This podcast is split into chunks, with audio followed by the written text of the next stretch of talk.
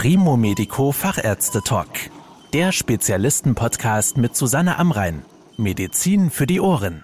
Ein neuroendokriner Tumor ist eine seltene Krebsart, aber dafür eine schwierige. Sie kann in verschiedenen Organen des Körpers auftreten und die Tumoren entstehen aus hormonbildenden Zellen und können eine Vielzahl von Beschwerden auslösen.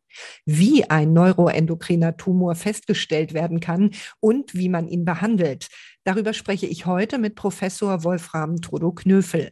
Er ist Direktor der Klinik für Allgemein-, Viszeral- und Kinderchirurgie im Universitätsklinikum Düsseldorf. Herr Professor Knöfel, wo im Körper können sich denn neuroendokrine Tumore bilden? Prinzipiell können sich solche neuroendokrinen Tumoren in allen Körperregionen, in allen Organen bilden, da ja auch alle mit Nerven und mit auch hormonbildenden Substanzen ausgestattet sind, um zu funktionieren.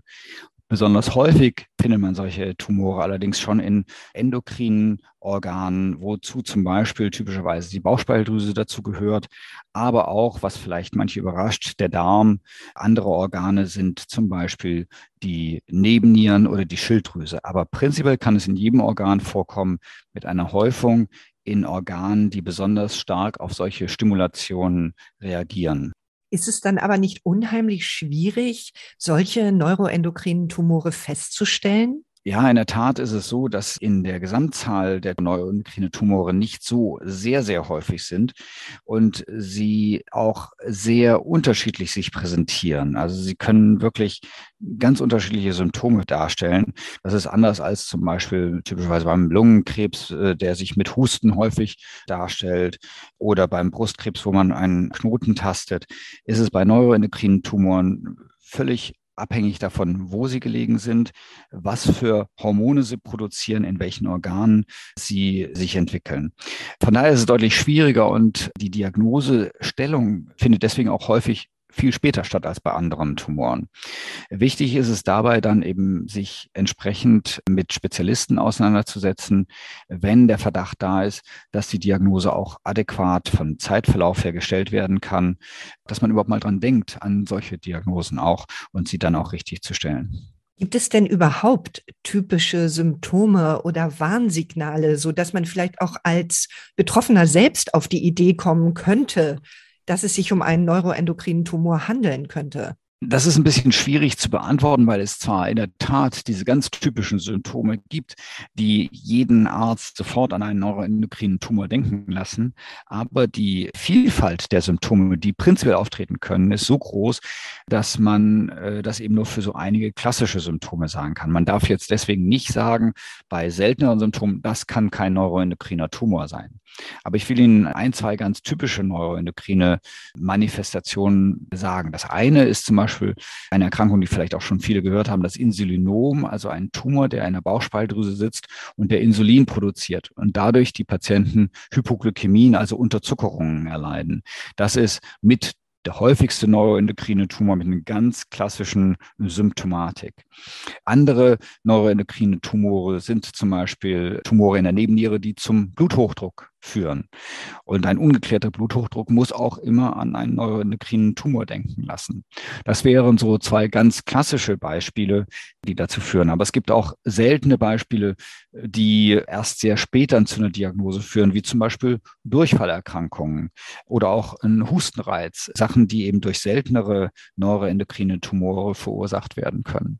Wie werden sie denn dann überhaupt festgestellt? Ist dazu eine Bildgebung möglich oder gibt es irgendwelche Blutmarker? Beides ist richtig. Also die Diagnostik von eigentlich allen Tumoren im Körper basiert natürlich sehr stark auf bildgebender Diagnostik und damit meine ich jetzt Ultraschall, Computertomographie, Kernspintomographie und gerade bei neuroendokrinen Tumoren auch spezielle Bildgebungen, zum Beispiel PET-CTs, also Positronenemissionstomographien mit speziellen Markern, die neuroendokrine Zellen anfärben. Als Stichwort dazu das Dutatok-PET, ein spezielles Verfahren, was in vielen nuklearmedizinischen Kliniken in Deutschland möglich ist. Damit kann man nicht nur den eigentlichen Primärtumor, also den eigentlichen Tumor, wo er entsteht, gut identifizieren, wenn er eine gewisse Größe erreicht hat. Man kann aber darüber hinaus auch Metastasen, Lymphknotenabsiedlungen oder Fernmetastasen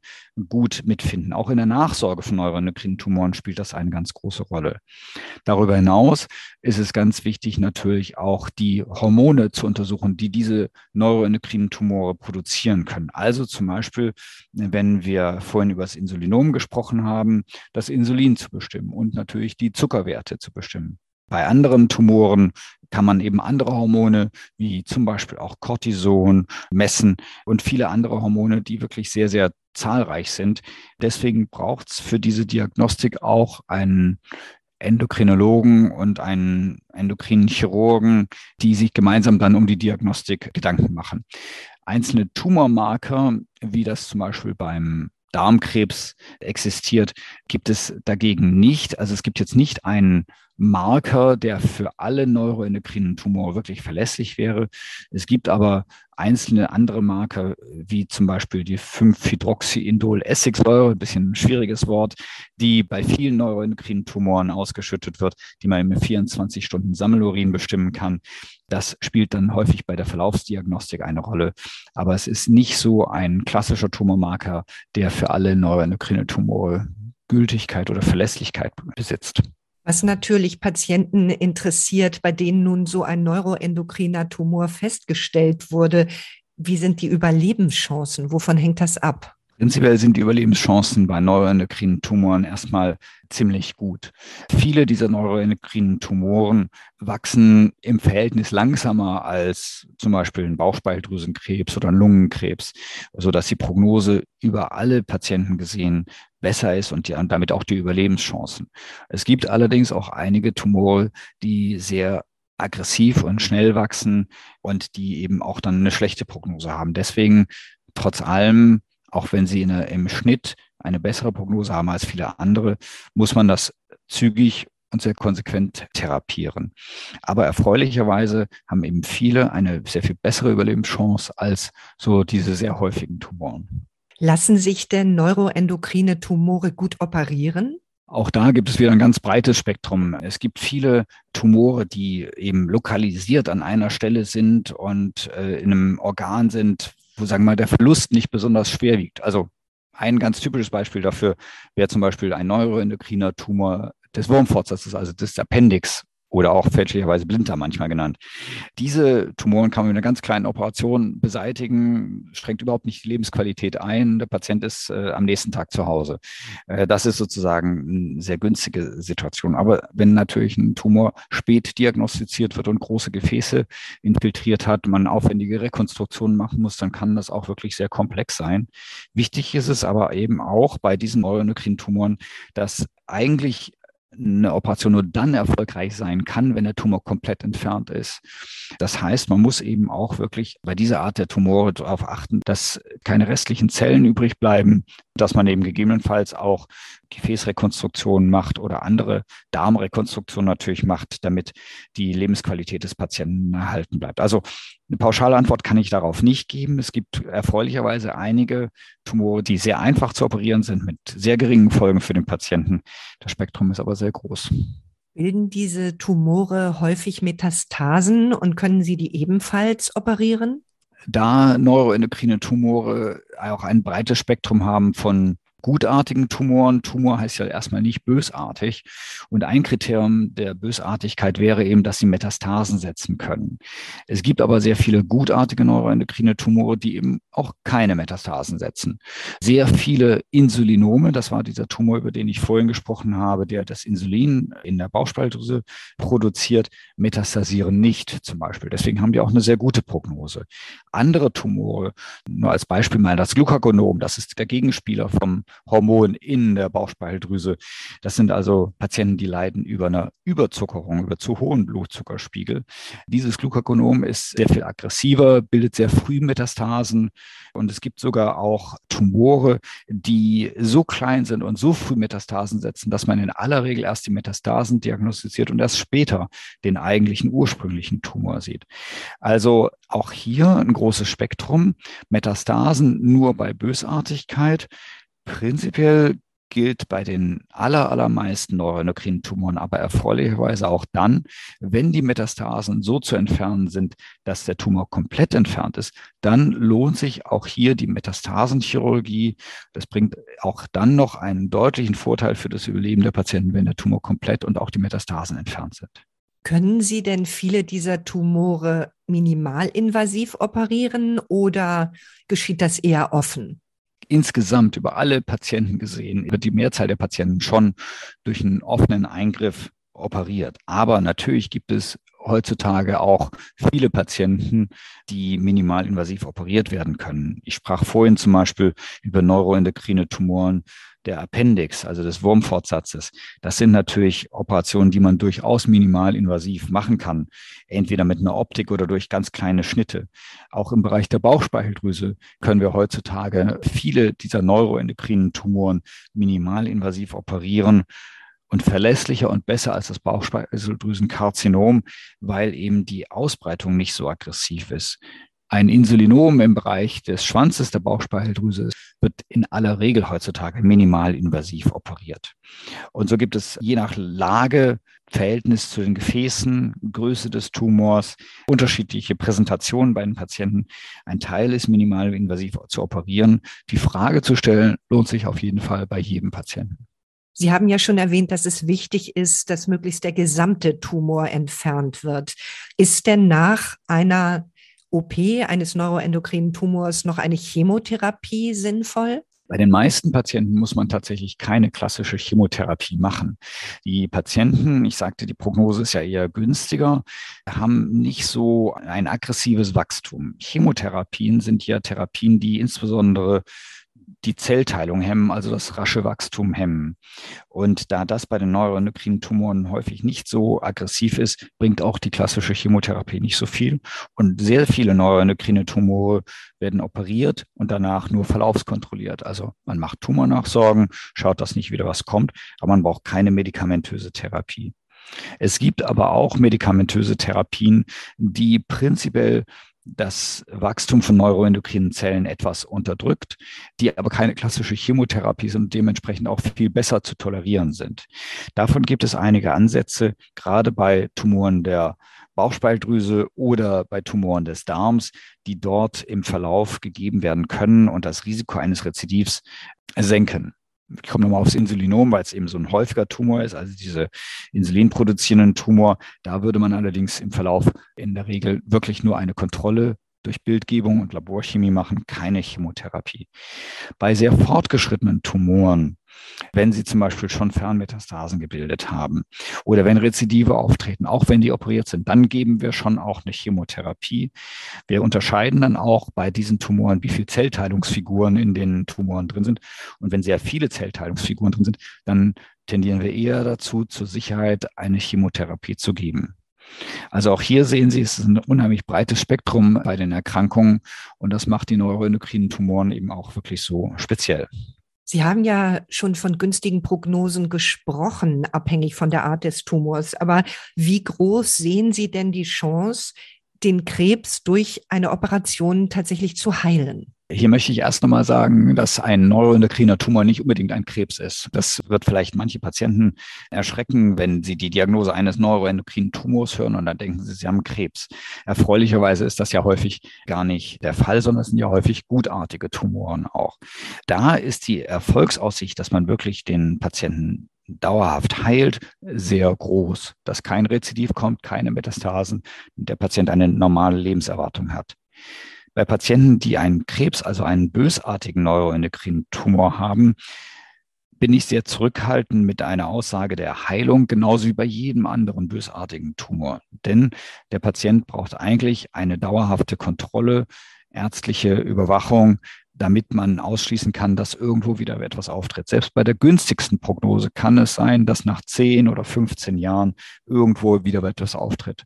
Und dann ist der Patient ja letztlich nicht geheilt. Und das wäre dann nicht fair, ihm vorher so etwas zu sagen.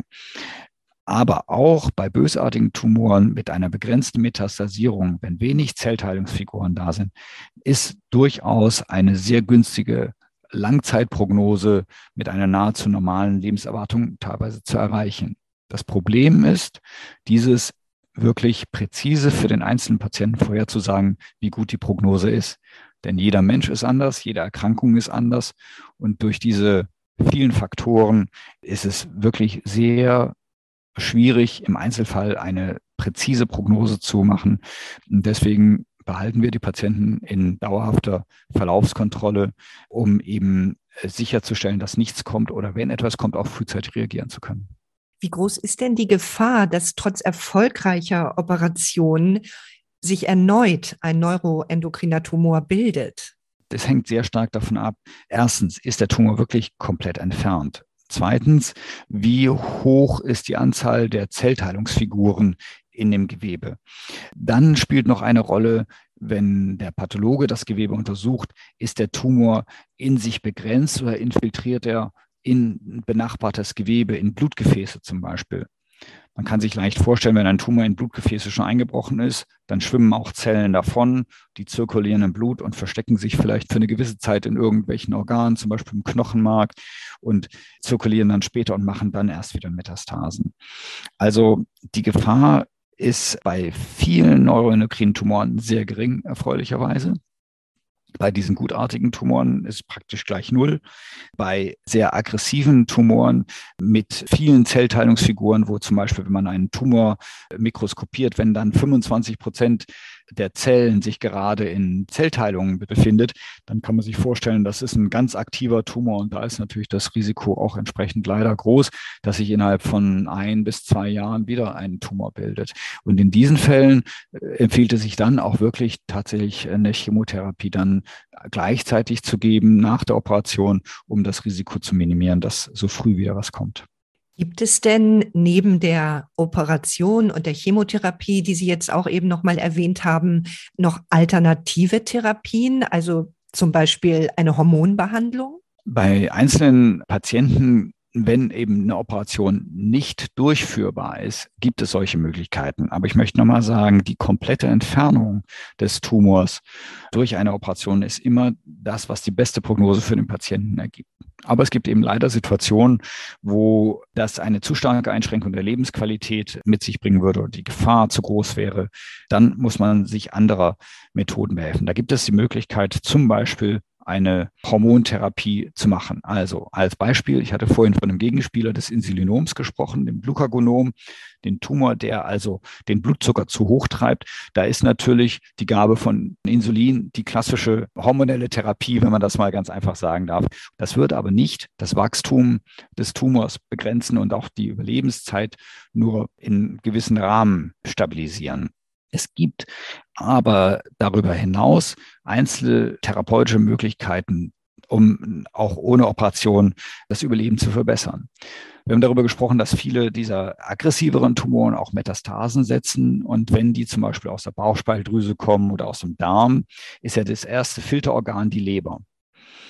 Ich hatte auch gesagt, wenn einzelne Metastasen da sind, dann sollte man das operieren. Es gibt aber auch natürlich Situationen, wo Patienten dann in der Leber 20 Metastasen haben.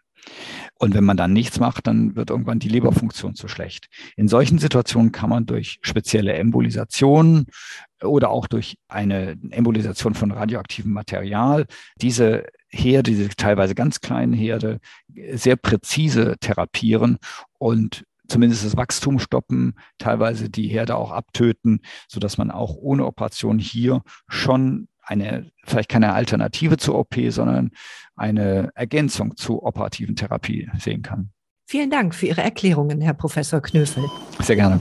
Das war der Primo Medico Fachärzte Talk. Danke, dass Sie zugehört haben. Mehr Informationen rund um das Thema Gesundheit und medizinische Spezialisten finden Sie auf primomedico.com. Bis zum nächsten Mal, wenn es wieder heißt Medizin für die Ohren.